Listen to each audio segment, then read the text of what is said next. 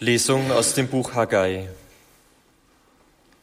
Im zweiten Jahr des Königs Darius erging am ersten Tag des sechsten Monats das Wort des Herrn durch den Propheten Haggai an den Statthalter von Juda, Serubabel, den Sohn Shealtiels, und an den Hohenpriester Jeschua, den Sohn Jozadak.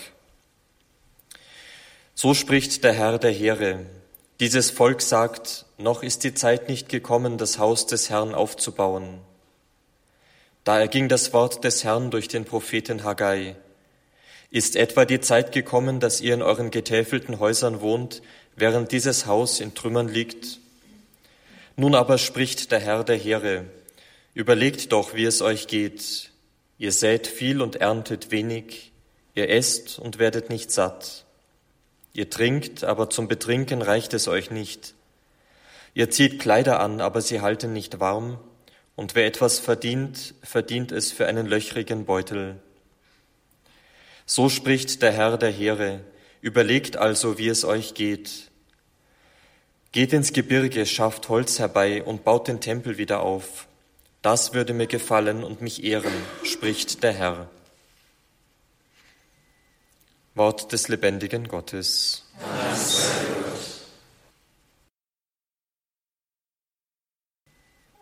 Der Herr sei mit euch. Und mit deinem Geiste. Aus dem heiligen Evangelium nach Lukas. In jener Zeit hörte der Tetrarch Herodes von allem, was durch Jesus geschah, und wusste nicht, was er davon halten sollte. Denn manche sagten, Johannes ist von den Toten auferstanden. Andere meinten, Elia ist wieder erschienen. Wieder andere, einer der alten Propheten ist auferstanden. Herodes aber sagte, Johannes habe ich selbst enthaupten lassen. Wer ist dann dieser Mensch, von dem er mir solche Dinge erzählt? Und er hatte den Wunsch, ihn einmal zu sehen. Evangelium unseres Herrn Jesus Christus. Lob sei dir, Christus.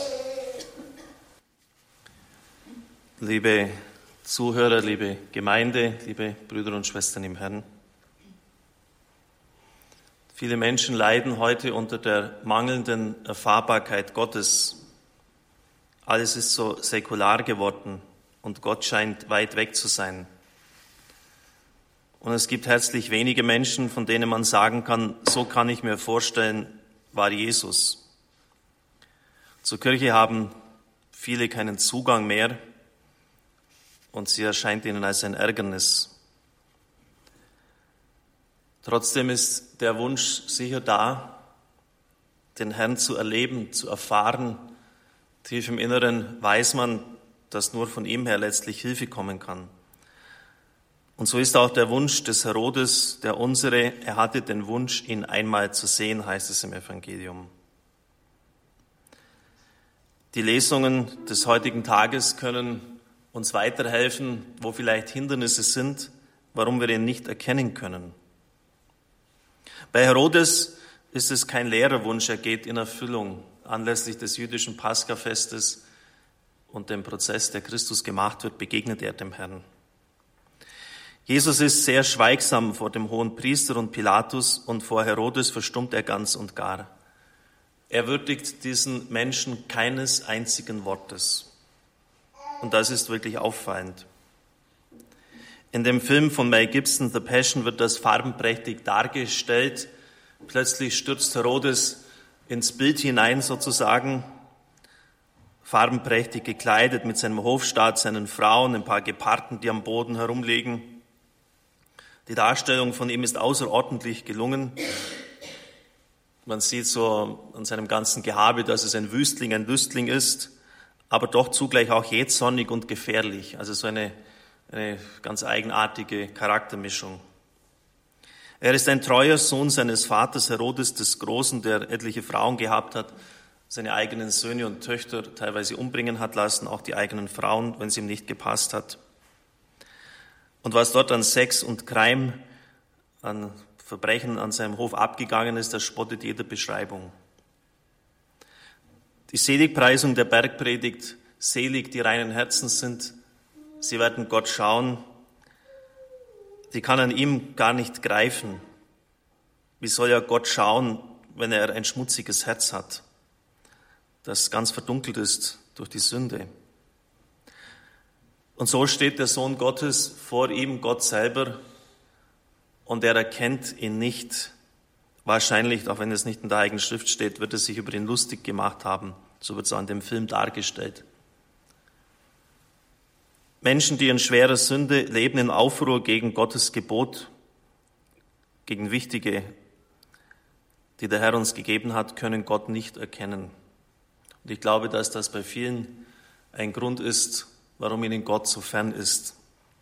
Wenn wir uns grobe Fouls leisten, dann machen wir ja Gott zum Narren.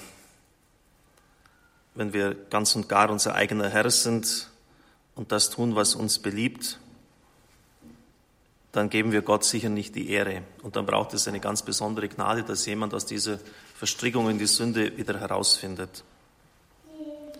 Das kann ein Grund sein, warum man Gott nicht erkennt, warum er so fern ist. Die Antwort heißt dann letztlich, weil wir so fern sind von ihm. In der Lesung aus dem Buch Haggai befinden wir uns im Jahr 520 vor Christus.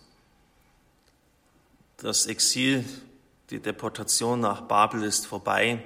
Ein armes, geschlagenes Volk kehrt nach Hause. Das Land ist nicht leer geblieben, andere haben sich angesiedelt. Die Stadt ist großteils noch zerstört. Und zu allem Übel kommt noch materielles Elend, Hunger dazu. Ihr seht viel und erntet wenig. Ihr esst und werdet nicht satt. Ihr trinkt, aber zum Betrinken reicht es nicht. Ihr zieht Kleider an, sie halten euch nicht warm. Und was ihr verdient, verdient ihr für einen löchrigen Beutel. Also es, es geht wieder weg, das Geld. Es geht ihnen schlecht. Der Grund besteht darin, dass sie die Sache Gottes hinten angestellt haben. Sie haben den Bau ihrer Häuser, so deutet es der Prophet, den Bau des Gotteshauses vorgezogen. Schafft Holz herbei. Das würde mir gefallen und mich ehren, spricht der Herr. Und es wird dann auch gesagt, dass er dann den nötigen Segen für die Ernte wieder geben würde. Wenn unsere Interessen denen von Gott vorgelagert werden, zeigt es, dass wir ihn letztlich nicht ernst nehmen. Und das hat mit dem ersten Gebot zu tun. Du sollst den Herrn, deinen Gott lieben aus ganzem Herzen, aus ganzem Wesen, mit all deiner Kraft, all deinen Gedanken. Neutestamentlich formuliert, suche zuerst das Reich Gottes. Alles andere wird euch dazugegeben werden. Gott ist uns deshalb fern, weil wir uns nicht, ihn nicht ernst nehmen, wenn er Priorität 10 oder 20 hat in unserem Leben, entgegen dem ersten Gebot. Dann zeigt es, dass wir eigentlich klein von ihm denken. Die Heilige Schrift, überall, wo sie von ihm spricht, zeigt, dass er groß ist, dass er mächtig ist, dass, es, dass er alles kann, dass er erwartet, von uns ernst genommen zu werden. Auch und gerade im Bereich dort, wo es uns wichtig ist, nämlich beim Geld. Es ist sozusagen der Ernstfall. Und jemand hat zu Recht gesagt, man darf alles, aber uns nur nicht ans Geld gehen, an unserem Einkommen. Und so ist es für viele in unserer Zeit, wir denken auch an den ganzen Börsenkrach, zu einem Götzen geworden.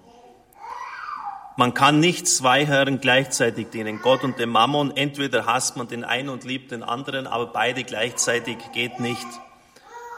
Und wenn wir unser Herz so in dieser Weise an materielle Dinge verschenken, dann kann es für Gott nicht mehr offen sein. Wo dein Schatz ist, da ist dein Herz.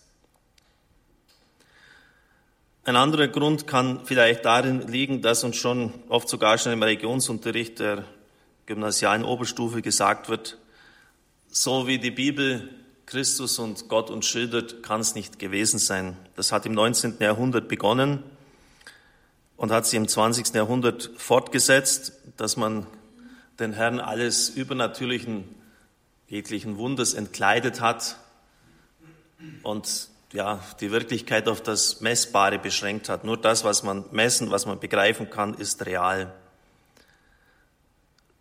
von Rudolf Bultmann ähm, war der wichtigste Aufsatz des letzten Jahrhunderts Neues Testament und Mythologie und darin legt er ganz klar dar, dass man nicht an die Geister- und Dämonenwelt des Neuen Testamentes glauben kann, an die Himmelfahrt Jesu, an die Jungfrauengeburt, an die Wunder, an, die, äh, an seinen Tod und seine Auferstehung in einem Jahrhundert, in dem man moderne technische Mittel einsetzt.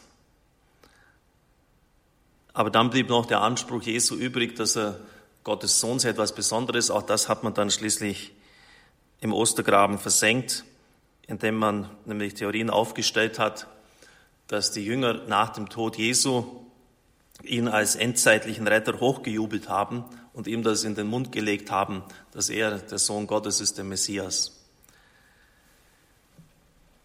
Der Theologe Klaus Berger ist einer der besten seines Fachs und seine Bücher sind internationaler Standard auch geworden, haben große Auflagen erreicht. Und es ist auffällig, dass er diesem Trend sich in keinster Weise anschließt, weshalb er sicher auch viele Gegner hat.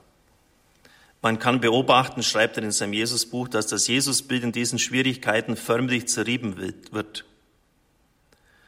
Die Not der Verkündiger legt manchen einen Ausverkauf zu ermäßigten Preisen nahe. Jesus darf das sein, was ankommt.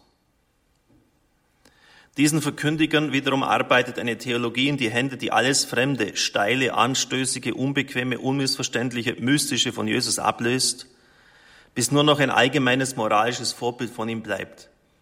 Ein dünnblütiger, papierender Schulbuch Jesus, der 99 Prozent unserer Jugendlichen völlig gleichgültig ist weil sie sich nicht für antike Vorbilder interessieren, für Sokrates nicht und auch nicht für einen anderen.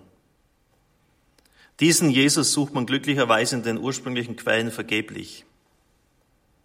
Hier liegt bei der Bewältigung der Schwierigkeiten der gefährlichste Punkt, dass man sich ein Jesusbild nach Gutdünken zurechtlegt. Die nicht ganz einfache Quellenlage fordert bestimmte Theologen geradezu zu ideologischen Manipulationen heraus. Ein Teil der Probleme des gegenwärtigen Christentums ist hausgemacht, selbst verursacht durch eine rationalistische und letztlich langweilige Exegese, also Bibelauslegung. Mein Buch versteht sich als Gegenmodell dazu. Das Bemühen mancher Theologen, Jesus vor dem Forum einer religionslosen Gesellschaft nützlich zu machen, hat in der Vergangenheit so kuriose Blüten getragen, dass man manchmal den Eindruck hat, man müsse Jesus mehr vor seinen Freunden als vor seinen Feinden in Schutz nehmen. Jesus hat niemals eine steilere Karriere gemacht als in den letzten 200 Jahren, in denen er zum Gutmenschen schlechthin avancierte. Es ist seit der Aufklärung bis heute geradezu Standard geworden, Jesus jeglicher mystischer Bezüge zu entkleiden, ihn als guten Menschen, als Vorkämpfer der Humanität und der toleranten Menschenliebe zu zeichnen der Gestalt rund erneuert, wird er einem beifällig klatschenden säkularen Publikum angedienert. Was kann man gegen ein solches Vorbild vollkommener Reinheit haben? Dabei haben die Rechnung ohne den Text gemacht, der bis zur Unkenntlichkeit zurechtgebogen werden musste, um das zu erbringen, was man aus ihm herauslesen mochte. Der reine Gutmensch, der Humanist, das Toleranzidol, der Vorkämpfer der Menschenliebe, das alles könnte Jesus auch ohne Gott sein. Die Neupositionierer Jesu operierten stets unter methodischem Ausschluss des Heiligen Geistes.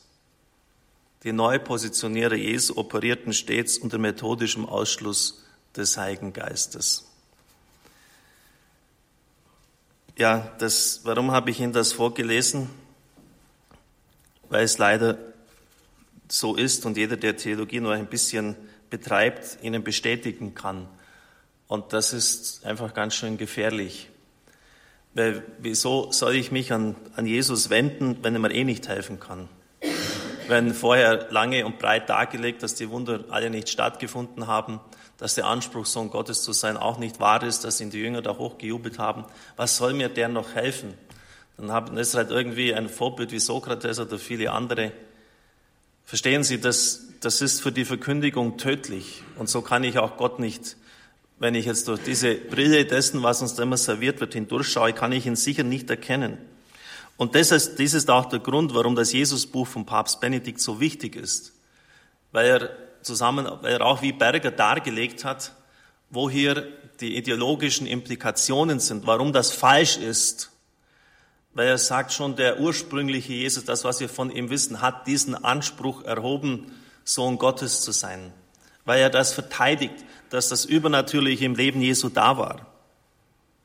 Und erst vor diesem geistesgeschichtlichen Hintergrund wird deutlich, warum das ein Schlag in das Kontor gewisser starker theologischer Strömungen war. Und deshalb war es für mich nur noch eine Frage der Zeit, bis da zurückgeschlagen wird.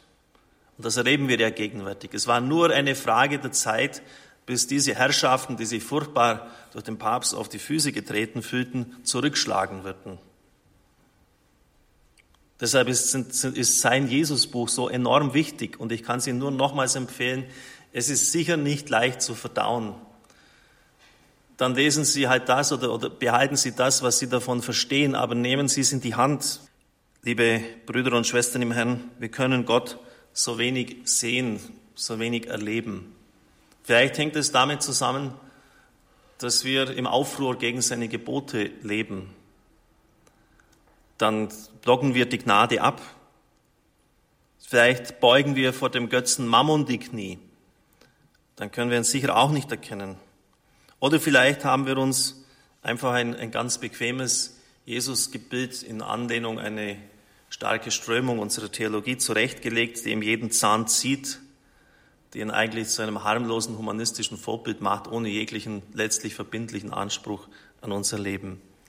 Dann wird es höchste Zeit, dass wir die Koordinaten neu setzen. Amen.